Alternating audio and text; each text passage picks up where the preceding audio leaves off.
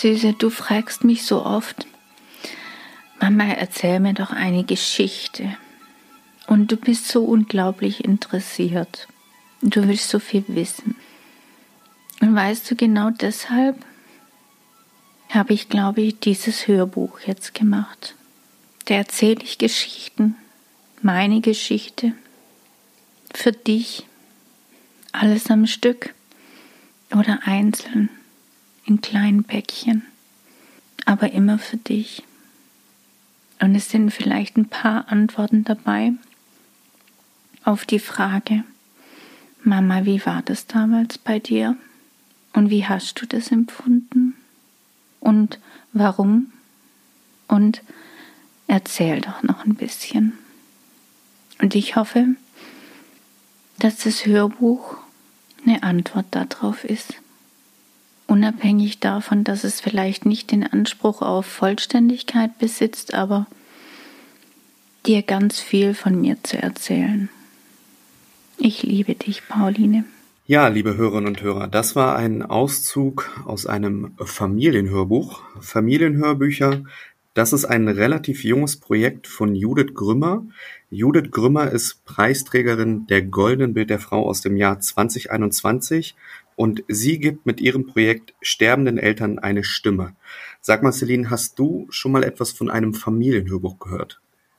Nee, tatsächlich noch nicht, aber ich finde diese Idee sehr, sehr spannend und auch rührend. Das sind ja quasi Mama und Papas Geschichten und Stimmen für die Ewigkeit. Judith, danke, dass du heute da bist. Ähm, vielleicht magst du uns einmal verraten, wie es überhaupt zu dieser grandiosen Idee kam. Ja, die Idee ist eigentlich tatsächlich schon älter. Ähm, ich habe unterdessen erwachsene Kinder, drei Söhne, und als die klein waren, habe ich mir überlegt, es kann ja einfach ein Schicksal zuschlagen, eine Krankheit, ein Unfall, sonst was. Unfall kann man nichts machen, der kommt plötzlich und abrupt. Krankheit, man kann sich unter Umständen aufs Sterben vorbereiten. Und ich habe mich damals gefragt, was würde ich eigentlich machen, wenn ich mich jetzt äh, auf den Abschied vorbereiten müsste? Viel zu früh als junge Mutter, wenn meine Kinder noch klein sind. Und ich habe damals gedacht, ach, ich würde mir einen Kassettenrekorder nehmen und den vollquatschen, damit meine Stimme bleibt, mein Lachen bleibt, damit ich meinen Kindern meine Liebe erklären kann und erzählen kann, sie einfach nochmal sozusagen verbal in den Arm nehmen kann und vielleicht auch das eine oder andere singen oder vorlesen. Und diese Idee ist mir, ich bin Hörfunkjournalistin von Hause aus nie wieder aus dem Kopf gegangen. Meine Kinder sind erwachsen geworden und irgendwann war der Zeitpunkt gekommen, wo ich gesagt habe, so diese Idee, die eigentlich schon seit vielen Jahren in mir schlummert, die will ich jetzt in die Tat umsetzen. Und dann habe ich angefangen und äh, ja, darüber kann ich ja gleich vielleicht noch ein bisschen mehr erzählen. Es war nämlich ein langer Weg bis hierhin. Ja, spannend. Wie viele Geschichten oder Hörbücher hast du denn bislang ähm, mit den Eltern äh, aufnehmen können? Also ich selbst, ich persönlich habe ähm, knapp 50 aufgenommen, aber wir sind äh, jetzt unterdessen ein Team. Ich habe Menschen gefunden, die mit mir diesen Weg äh, gehen äh, des Familienhörbuchs und wir sind jetzt gerade dabei, äh, ich gucke jetzt mal gerade tatsächlich auf meine aktuelle Liste, ich werde heute oder morgen ähm, versuchen, den 198. Projektteilnehmer, das ist ein junger Mann mit kleinen Kindern, ähm, zu erreichen, der sich beworben hat und den ins Projekt aufnehmen. Natürlich ist es leider so, dass nicht jedes Hörbuch wirklich äh, zur Realisierung kommt, weil, also so wie wir auch nur eine halbe Stunde Tonaufnahmen gemacht haben, kriegen wir daraus ein Familienhörbuch gemacht. Aber es gibt natürlich Menschen, die eben so schnell versterben, dass sie zwischen, ja, wir machen ein Hörbuch und wir kommen in zwei Wochen oder in drei oder nächste Woche, ähm, bis, bis dahin dann eben leider dann doch auch nicht mehr schaffen. Das heißt, diejenigen, die sich auf diese ja, für so ein Hörbuch jetzt, sage ich mal, bewerben, sind wirklich Menschen, die ihre letzten Tage angebrochen haben? Hm, das kann man so nicht sagen. Also das sind Menschen, die äh, die Diagnose haben, dass sie äh, unheilbar erkrankt sind und lebensverkürzend erkrankt sind. Das sind meistens Krebspatienten und ähm, da ist also klar, wir werden diese Krankheit nicht mehr heilen können. Bei kleinen Kindern ist natürlich auch, ich sag mal, wenn die Ärzte sagen, ah, zehn Jahre, 15 Jahre, äh, das schaffen sie. Aber wenn man ein halb Jahre altes Kind hat, äh, ist auch das äh, Kind bis dahin noch nicht erwachsen. Das heißt also, das ist eine Situation, in der sich junge Väter und Mütter einfach die, die Frage stellen äh, mit dieser Diagnose, wie lange werde ich mit der noch leben? Und die dann anfangen zu fragen, äh, ja, was bleibt von mir, was kann ich meinen Kindern mit auf den Weg geben? Ist es vielleicht für mich eine Beruhigung zu wissen, ich kann jetzt so ein Familienhörbuch machen und kann danach sozusagen von meiner To-Do-Liste nehmen und dann mich dem Leben zuwenden und dann hoffentlich auch noch ein paar Jahre leben. Aber es gibt eben auch Menschen, die sehr, sehr spät von dem Angebot Familienhörbuch erfahren oder die eben innerhalb von kürzester Zeit sozusagen aus äh, ja aus aus aus der vollen Fahrt in den in den Stopp kommen und äh, sich damit auseinandersetzen müssen, dass sie nur noch wenige Wochen zu leben haben und auch die bewerben sich bei uns und auch da versuchen wir natürlich das Hörbuch noch zu realisieren. Hm. Marcel, du hast mich eben gefragt, ob ich ein Familienhörbuch kenne oder davon schon mal gehört habe. Ähm, ich werfe dir die Frage zurück. Hast du diese, äh, ja, von diesem Projekt schon mal gehört? Bis dato tatsächlich noch nicht. Ich finde es aber äh, wirklich sehr, sehr spannend. Der Gedanke, der mir so ein bisschen durch den Kopf schwirrte, war, äh, man kennt das ja vielleicht aus der Vergangenheit, wo man so eine Art Abschiedsbrief nochmal geschrieben hat an Angehörige, an die Familie, ähm, das ist etwas auch, was man vielleicht sehr gerne dann äh, mitnimmt und aufsaugt, auch als Gegenüber. Aber ich glaube, hier haben wir tatsächlich nochmal eine ganz andere Ebene, in dem die jeweiligen Mitglieder der Familie, die Angehörigen, die Stimme des Gegenüber nochmal hören. Und ich glaube, das hebt das Ganze nochmal auf ein anderes Level. Ja, zumal man ja, glaube ich, auch ganz, also mir berichten ganz viele, wenn sie von ihren Opas oder Omas erzählen, die vor Jahren verstorben sind, ähm, ja, dass sie so langsam vergessen, wie die Stimme sich angehört hat. Und ich finde, das ist immer so dieser schlimmste Punkt, wenn man merkt, dass man die Stimme vergisst eigentlich. Ja, vor allen Dingen ist die Stimme, wenn ich das kurz ergänzen darf, so einzigartig wie ein Fingerabdruck. Ja, es ist nichts, was sich so schnell wieder ähm, reproduzieren lässt. Und es ist auch tatsächlich das erste, was nicht nur ein Kind im Mutterleib hört, sondern es ist auch das erste, was wir vergessen. Viel, viel früher vergessen wir die Stimme als zum Beispiel Gerüche oder äh, andere Dinge, die wir mit einem Menschen verbinden. Hm. Wie ist das, Judith? Du hast ja gesagt, du hast jetzt fast 200 TeilnehmerInnen bei dir gehabt. Ähm, man kann sich bewerben. Wo und wie kann man sich bewerben? Wie können die Leute denn ähm, ja, mit dir Kontakt aufnehmen, ihre Geschichte zukommen lassen? Also wir haben eine Webseite www.familienhörbuch.de und äh, da ist natürlich ein Kontaktbutton. Äh, oftmals werden die Kontakte aber auch hergestellt über Kliniken, über Palliativstationen, über Psychologen und ich glaube, das meiste ist tatsächlich heute dann auch über soziale Medien und auch über Freunde. Denn wenn ja so eine Diagnose einschlägt, schlägt er ja nicht nur in der Familie, sondern auch im Freundeskreis ein. Und irgendjemand hat dann Gott sei Dank dann doch schon mal vom Familienhörbuch gehört und erzählt es dann weiter. Und dann findet man uns eben über Recherche schnell. Dann wird schnell eine Mail geschrieben. Und dann nehmen wir Kontakt auf und dann schicken wir ein paar Anmeldeformulare zu und äh, dann geht das eigentlich ein, geht das sehr, sehr schnell und sehr, sehr unbürokratisch. Und vor allen Dingen das Wichtigste, äh, für mich nicht nur, dass es professionell gut gemacht wird, sondern dass es vor allen Dingen für die Familien kostenfrei ist. Denn das ist ein ganz aufwendiges Produktion, eine ganz aufwendige Produktion und die soll auch wertschätzend und gut gemacht werden. Das kostet Geld, aber das sollen eben die Familien nicht bezahlen. Finanzieren tut ihr dieses Projekt über Spenden, richtig? Mhm, ausschließlich über Spenden bis zum heutigen Zeitpunkt. Ich sag mal leider, weil natürlich würden wir uns wünschen, dass wir äh, Stiftungen haben oder äh, Menschen, die einfach sagen, wir geben eine größere Summe, um auch zum Beispiel Verwaltungsstrukturen besser aufbauen zu können und und und.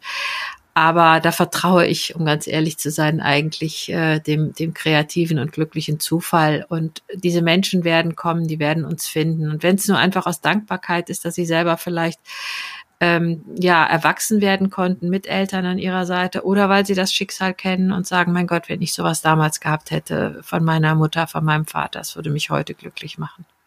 Hm. Und wie, wie kann man sich das vorstellen? Wie werden solche Hörbücher dann aufgenommen? Fährst du dann zu den Betroffenen hin? Trefft ihr euch in irgendeinem Studio oder wie läuft das? Also das liegt immer ganz dran, wie die Situation der Projektteilnehmer, der Patienten ist. Ähm, das Optimale ähm, zeigt sich eigentlich, ist es, wenn sie noch mobil sind und wenn sie dann eben einfach mal drei Tage aus dem normalen Familienalltag und aus dem Therapiealltag herausgehen und sagen, so, wir treffen uns irgendwo in einer schönen Umgebung oder sie fahren zu den Audiobiografen, also zu Menschen wie mir und meinem Team, die eben diese Aufnahmen machen, hin. Und sie nehmen diese Zeit wirklich für sich selbst. Ich sage immer, das ist so eine, eine Selbstzeit auch, ja, wo man eben nicht jetzt auch noch gleichzeitig denkt, oh, gleich muss ich die Waschmaschine noch und eigentlich wollte ich noch was kochen und dann steht vielleicht noch spontan die Freundin vor der Tür, sondern wo man die Zeit wirklich für sich selber nimmt, diese drei Tage im äh, Optimum, die volle optimale Dosis in Anführungsstrichen sind eben wirklich drei Tage. Das heißt auch zwei Nächte, in denen man ähm, einfach auch nochmal nachträumt oder nachfühlt, was habe ich erzählt, was fehlt noch, dass man wirklich diese Zeit hat äh, zum Erzählen. Ähm, und äh, das ist natürlich am schönsten, wenn die zu uns kommen. Aber genauso gut fahren wir zu den Projektteilnehmern hin. Wir fahren ins Krankenhaus, wir fahren auf die Palliativstation, wir fahren ins Hospiz und äh, wir kommen tatsächlich eben auch zu Menschen, die wirklich schon fast in der Sterbensphase sind, die aber ihre ganze Kraft bündeln, weil sie unbedingt noch dieses Hörbuch machen wollen. Und äh, auch da fahren wir hin, dann sind die Hörbücher vielleicht kürzer, klar, weil wir nicht mehr die Zeit haben, aber sie sind eben genauso kostbar und genauso wichtig und wertvoll. Hm.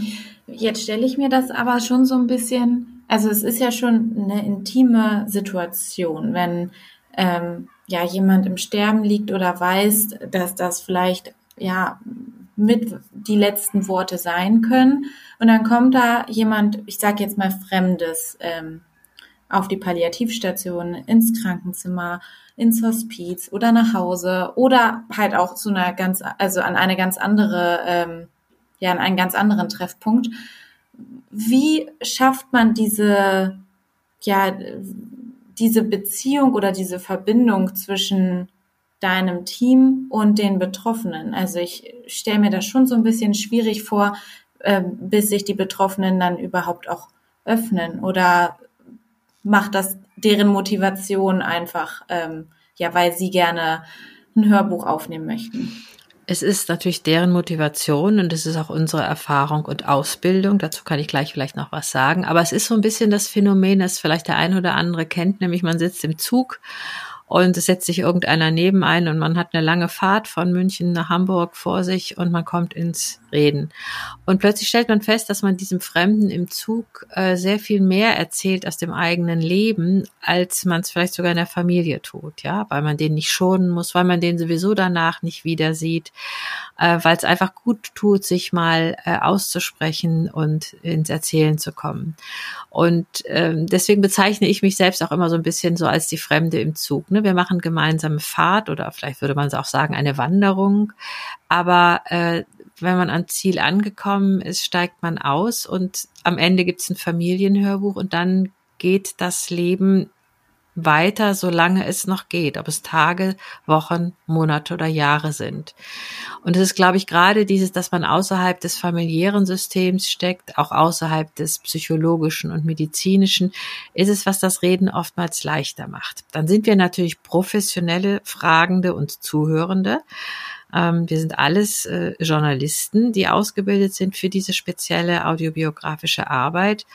Und äh, das heißt natürlich auch, wir wissen, wie wir fragen können oder äh, wir achten natürlich auch sehr darauf, und das ist der Unterschied, wenn man selbst alleine einen Brief an die späteren Hinterbliebenen schreibt. Wir können natürlich auch ein bisschen mitsortieren, wie kann man etwas ausdrücken, dass es eben keine Belastung ist, sondern eben ein, ein Zukunftsgeschenk. Ja, also wir scheuen keine Themen, aber es ist ja manchmal eine Frage, wie man ein Thema ausdrückt. Und mhm. ähm, dieses Familienhörbuch soll und ist ein Zukunftsgeschenk und keine Belastung. Also ich will mal ganz kurz ein Beispiel nennen. Ja, also ich hatte mal eine eine äh, junge Mutter, mit der ich gesprochen habe, und äh, die erzählt ja, und wenn ich dann tot bin, ich bin immer bei euch und ich passe auch auf, dass du dir die Zähne putzt und dass du die Hausaufgaben machst. Und da grummelte es schon so in meinem Bauch. Und, hm, hm. und dann habe ich gesagt, ich weiß nicht, also ich habe so das Gefühl, ich würde mich total überwacht fühlen. Aber das, was sie doch eigentlich erzählen wollen, ist doch, sie glauben daran, dass das Leben nach dem Tod weitergeht. Und sie glauben fest daran, dass ihre Liebe ihr Kind, ihre Kinder auch über den eigenen Tod hinaus begleiten wird. Und das ist es doch eigentlich, was sie sagen. Und da geht es nicht um Zähneputzen und Hausaufgaben. Und dann sagte sie, oh ja, natürlich, genau. Sie hatte einfach nur dieses Bild im Kopf. Ich passe auf und ich passe auch auf, dass du dir die Zähne putzt. Und dann haben wir das neu formuliert. Äh, und äh, das, was sie sagen wollte, hatte sie ausgedrückt, aber es war nicht so, so, so, die tote Mutter passt auf den Himmel auf und überwacht mich. Hm. Sondern die Liebe begleitet mich auch über ihren eigenen Tod hinaus. Ja. Und wie lange hat das gedauert? Also ich stelle mir das schon schwierig vor. Also ich könnte ja jetzt nicht von jetzt auf gleich mit jemandem sprechen, der oder die ähm, ja so ein Hörbuch für, für seine oder ihre Kinder einspricht. Ähm, gerade auch wenn, wenn es um solche Formulierungen geht, die du eben schon erwähnt hast. Wie hast du dich da oder auch dein Team äh, sich da vorbereitet? Also ich selbst ja die Idee zu diesem Familienhörbuchprojekt hatte, bin Hörfunkjournalistin, das habe ich schon erwähnt. Und zwar mhm. äh, hatte ich mich schon sehr, sehr früh als ganz junge Frau auf äh, medizinische und dort insbesondere auf palliativmedizinische Themen spezialisiert. Das heißt, ich habe schon immer ähm, ähm, den Wunsch gehabt, Menschen eine Stimme zu geben, ihre Geschichte zu erzählen, ihre Patientengeschichte oder wie auch immer, die sich eben also in existenziellen Situationen befinden. Das heißt, da habe ich eine ganze Menge Lebenserfahrung mitgebracht. Und als ich dann äh, dieses Projekt entwickelte, habe ich eine Palliativ-Care-Ausbildung gemacht. Das heißt also das, was auch zum Beispiel Hospizbegleiter, äh, Krankenschwestern, die in den Bereich Palliativmedizin geben, eben an Ausbildung bekommen, nämlich jetzt wirklich speziell auf die Frage, was ist Palliativmedizin und wie geht man mit Menschen um? Was sind die wichtigsten Krankheitsbilder, die wichtigsten Symptome einer Erkrankung und natürlich ganz, ganz viel ähm, auch ja psychologische Ausbildung auch natürlich was die Selbstsorge, die Selbstfürsorge angeht. Also ich kann ja nur dann gut arbeiten, wenn ich selber mitfühle, aber nicht mitleide in so einer Situation. Und ähm, dann äh, habe ich einfach erstmal alleine angefangen. Also die ersten drei Jahre habe ich das ganz alleine gemacht und habe äh, gesammelt, gesammelt, gesammelt Erfahrungen. War aber, insofern war ich dann doch nicht alleine, begleitet von der Universitätsklinik Bonn weil dort hatte ich angeklopft und hatte das Projekt vorgestellt und gesagt, aber mir ist es ganz, ganz wichtig, wenn ich so etwas probiere, dass da Experten an meiner Seite sind und dass die äh, Wissenschaft einfach auch auf das Projekt schaut und schaut, ist es gut, hat es eine Wirkung, hat es eine gute Wirkung und was sind so die Dinge, die eben in einem Familienhörbuch und in einem so, so einem Projekt eben auch nicht passieren dürfen. Zum Beispiel eben Botschaften senden, die also eine Belastung sind. Und äh, nachdem wir drei Jahre Erfahrung gesammelt hatten, ähm, haben wir dann gesagt, gut, jetzt machen wir den ersten Ausbildungsgang. Und da ich ja Journalistin bin, kenne ich natürlich auch Journalisten und habe angesprochen Leute und es hat sich herumgesprochen, da ist ein interessantes Projekt. Und dann haben wir ähm, mit der Uniklinik Bonn und der Akademie für Palliativmedizin, also wirklich mit ganz erfahrenen Menschen, den ersten Ausbildungsgang gemacht da waren auch Schauspielpatienten dabei. Also das heißt, die mussten wirklich auch mit diesen Menschen gemeinsam bestimmte Interviewsituationen einfach mal durchleben und durch, durch, ja, durchfühlen. Ähm, und daraus ist dann eben ähm, ein erster Ausbildungsgang wo die Journalisten auch einfach fühlen und probieren mussten, ist das wirklich eine Arbeit für mich. Nicht alle haben danach gesagt, ich möchte mitmachen. Manche haben auch gesagt, es war eine interessante Erfahrung, aber ist nicht mein Thema. Aber unterdessen sind wir ein Team von 25 Audiobiografen. Ich habe noch einen zweiten Ausbildungsgang gemacht und eben Sounddesignern und vielen, vielen anderen, die eben aber natürlich psychologisch begleitet werden müssen. Ganz, ganz wichtig. Ich mache das nicht alleine, sondern wir haben unterdessen drei Psychoonkologen mit im Team, im Ehrenamtsteam, die eben auch Nachgespräche und Vorgespräche führen und begleitende Gespräche. Also so, dass das alles äh, ja möglichst auf möglichst ähm, soliden Füßen steht. Hm. Das gehört dann wahrscheinlich alles zu dem steinigen und langen Weg, den du eingangs erwähnt hast. Ja, genau. Das war wirklich ein langer Weg, äh, vor allen Dingen, weil äh, auch viele gesagt haben, jetzt erstmal, was soll das? Ne? Man kann einen Brief schreiben, man kann ein Buch schreiben. Ja, richtig, aber da fehlt die Stimme. Äh, und man muss erstmal äh, so ein Projekt, äh, es muss erstmal wachsen und gedeihen und, und Leute müssen die Erfahrung machen, dass sich das ähm, ja gut anfühlt zu erzählen und ein Hörbuch zu haben. Und äh, das andere, was sich eben so zeigte, gerade auch durch die wissenschaftliche erste Studie, die eben auch schon veröffentlicht ist, es tut nicht nur den Projektteilnehmern, sprich den Palliativpatienten gut, sondern es ist auch nicht so kräftezehrend, als wenn sie diese ganzen Geschichten ähm, aufschreiben würden. Also die Hörbücher sind so zwischen, ja, im Schnitt so um die sechs Stunden lang, aber es gibt auch Hörbücher, die sind bis zu 15 Stunden lang mit Musik, mit ganz schön gestaltet, ja.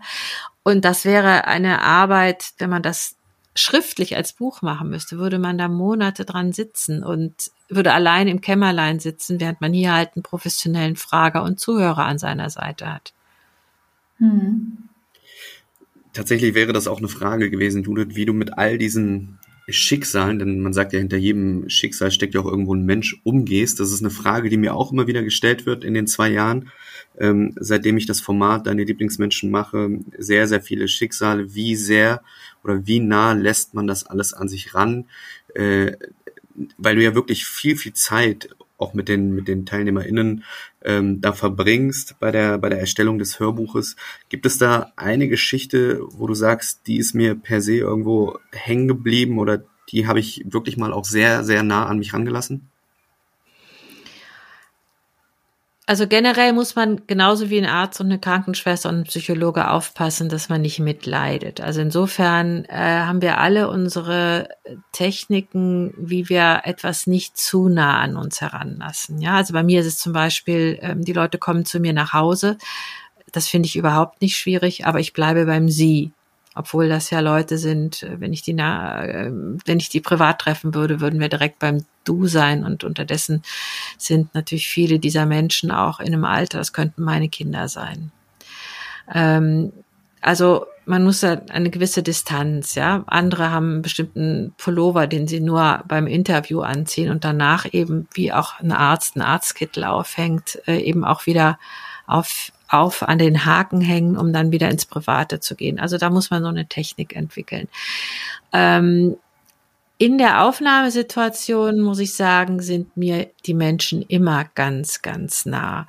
Und wenn man so viel Lebensgeschichte hört und zwar oftmals auch wirklich sehr offen und ungeschönt, ähm, versteht man auch, warum so ein Leben so gelaufen ist, wie es gelaufen ist. Damit meine ich nicht, man versteht, warum jemand eine Erkrankung bekommen hat, aber warum es eben Leben gibt, die waren voller Sonnenschein und andere Leben, ähm, da war ganz viel Schatten und trotzdem äh, auch ganz viel Liebe, denn so sonst würden sie so ein Hörbuch nicht machen, ne? Liebe zu den Kindern. Und besonders nah, ja, ich ich weiß also etwas, was mich besonders berührt hat, das war ein junger Familienvater. Der hatte sich so drei, vier Wochen äh, vor dem Interviewtermin ähm, bei uns beworben. Äh, die Psychologin hat das Vorgespräch gesagt und hat gesagt, mein Gott, das ist wirklich ein Mann, der äh, die Krankheit ist unheilbar, aber die ist gestoppt und das kann wirklich noch lange gut gehen. Aber sein jüngstes Kind war ein halbes Jahr alt oder sowas. Und wir machen dieses Hörbuch. Und also ein, ein Leistungssportler, ja, braun gebrannt, muskulös, fit, äh, gut aussehend. Also und wir hatten einen Termin gemacht äh, und dann rief mich äh, am Freitag seine Frau an und sagte, mein Mann ist auf der Palliativstation. Ich dachte, das darf doch nicht wahr sein. Ja? Und ähm, dann bin ich montags auf die Palliativstation. Es war Gott sei Dank nicht so weit weg. Und sie sagte noch, äh, mein Mann, der redet überhaupt nicht mehr. Ich weiß gar nicht, der will unbedingt dieses Hörbuch machen. Äh, fahren Sie mal hin, aber der wird nichts sagen. Und dann bin ich eine ganze Woche lang jeden Tag für mehrere Stunden auf der Palliativstation gewesen. Immer so eine Stunde Aufnahme, dann zwei Stunden Pause, weil der war wirklich schon, das verschlechterte sich von Tag zu Tag, die Situation. Und er hat so konzentriert und so strukturiert und voller Liebe seine ganze Kraft zusammengenommen, um zu erzählen.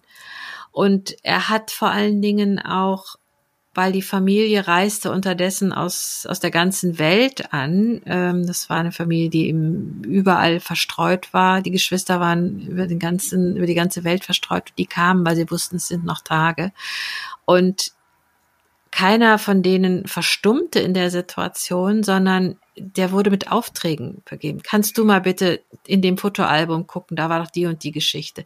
Welche Musik haben wir in den Sommerferien, als wir zusammen mit dem VW-Bus unterwegs waren, gehört? Ja, also seine Geschwister, seine Freunde, alle äh, arbeiteten eigentlich an diesem Hörbuch. Und irgendwann kam dann auf der Palliativstation die, die Leiterin, die äh, äh, leitende Schwester und sagte, sagen Sie mal, was machen Sie da eigentlich? Alle, die hier sind in dieser traurigen Situation, wirken kraftvoll und, und reden und es wird viel gelacht und es wird nachgedacht. Was ist das? Und, und genau das ist es, glaube ich, was ein Hörbuch ähm, im besten Falle ausmacht, ja, dass man sich, ähm, dass man gemeinsam auf das gelebte Leben schaut, ja, und nicht so auf dieses abgeerntete Feld, sondern auf die vollen Scheunen, also das, was alles gelebt worden ist. Und das hat mich so beeindruckt, weil ich das so ähm, so wahnsinnig, ja, wirklich wie diese Familie und wie er seine Kraft genommen hat, um eben alles das noch zu erzählen und seinen Kindern zu hinterlassen, was ihm wichtig war. Und dass er das geschafft hat. Das ist schön. Das ist, also das beschreibt, glaube ich, genau dein Projekt, Judith. Ähm, ich bin gerade so ein bisschen sprachlos, weil du das so schön, uns so schön mitgenommen hast und man jetzt, glaube ich, auch wenn wir vorher schon ganz viel über diese Hörbücher gesprochen haben, aber jetzt hat man, glaube ich, komplett verstanden ähm, und mitbekommen, worum es da eigentlich geht. Ja, ein wirklich wundervolles Projekt, was du da ähm, 25 Jahre nach deiner Idee ins Leben gerufen hast. Wir haben die Stimme als Nachlass für die Kinder. Wir haben ein Projektteam um Judith herum, mittlerweile 65 äh, Personen. Tendenz steigend, fast äh, ja 200 Geschichten, die da irgendwo im Nachlass eingesprochen werden. Wirklich ähm, sehr, sehr toll, dass du heute mit uns darüber gesprochen hast, Judith. Du hast uns äh, in eine Welt mitgenommen, in eine Welt voller Geschichten, die auf ähm, eine ganz tolle Art und Weise ja hörbar gemacht werden für, für die Kinder und auch dementsprechend für die scheidenden Eltern. Ähm, also mich hat das auch wirklich sehr berührt. Ich weiß nicht, wie es dir geht, Celine. Ja, also ich, ich finde diese Idee ganz, ganz toll. Ähm, ich bin nämlich auch so eine, ich schreibe immer ähm, gerne Briefe und auch an meine Großeltern und so weiter. Ähm, aber ja, so ein Hörbuch ist natürlich auch nochmal eine ganz andere Nummer und ähm, ja, wirklich etwas für die Ewigkeit. Ja, ich denke, äh, wenn man, wenn wir sowas von unseren Urgroßeltern hätten, ja, äh, wir würden es ja auch hören. Also irgendwann ist sozusagen die Diagnose, also der Anlass, warum so ein Hörbuch, so ein Stück Familiengeschichte eben ähm, ja von Generation zu Generation weitergegeben wird, das hat dann keine Relevanz mehr, sondern relevant ist, dass es Zeitgeschichte ist, ne? dass man ja. eben ganz viel erzählt, ne? die entsprechende Musik dazu. Ähm, viele haben natürlich auch irgendwelche alten Kassetten, wo vielleicht mal aufgenommen ist, wie sie am Weihnachtsbaum Blockflöte gespielt haben oder wie sie ähm, selber kleine Geschichten äh, äh auf der Bühne in der Schule äh, gespielt haben, wo es vielleicht ein kleines Video davon gibt. Sowas alles verwenden wir ja und bauen das mit ein, so dass es hinterher wirklich ein, ein Hörgenuss ist. Ne? Also weil es eben auch Mamas Musik und Papas äh, Leidenschaft für ähm, bestimmte Hobbys, die man vielleicht jetzt auch tatsächlich, ich sag mal Autorennen, ja, wo man dann vielleicht auch noch das Auto, was der Papa so besonders gerne fährt, äh, hört oder was auch immer für, für Beispiele es sind. Ne? Und dass es eben wirklich so eine Hörgeschichte ist, die eben dann auch ein Stück Familiengeschichte und Familienchronik ist. Mhm. Ja, und auch die Familien verbinden. Ne? Also ich, äh, ich sitze mit meiner Familie jedes Weihnachten ähm, vorm Fernseher und wir gucken uns alte Kindervideos an auf äh, ganz alten Kassetten noch. Ähm, und da sind Geschichten, über die man dann auch redet und gemeinsam lacht und die auch eigentlich dann die ganze Familie dann doch irgendwie wieder äh, versammeln. Mhm, genau. Absolut. Projekt Familienhörbuch, ein Projekt von und mit Judith Grümmer, der Preisträgerin der Goldenen Bild der Frau 2021.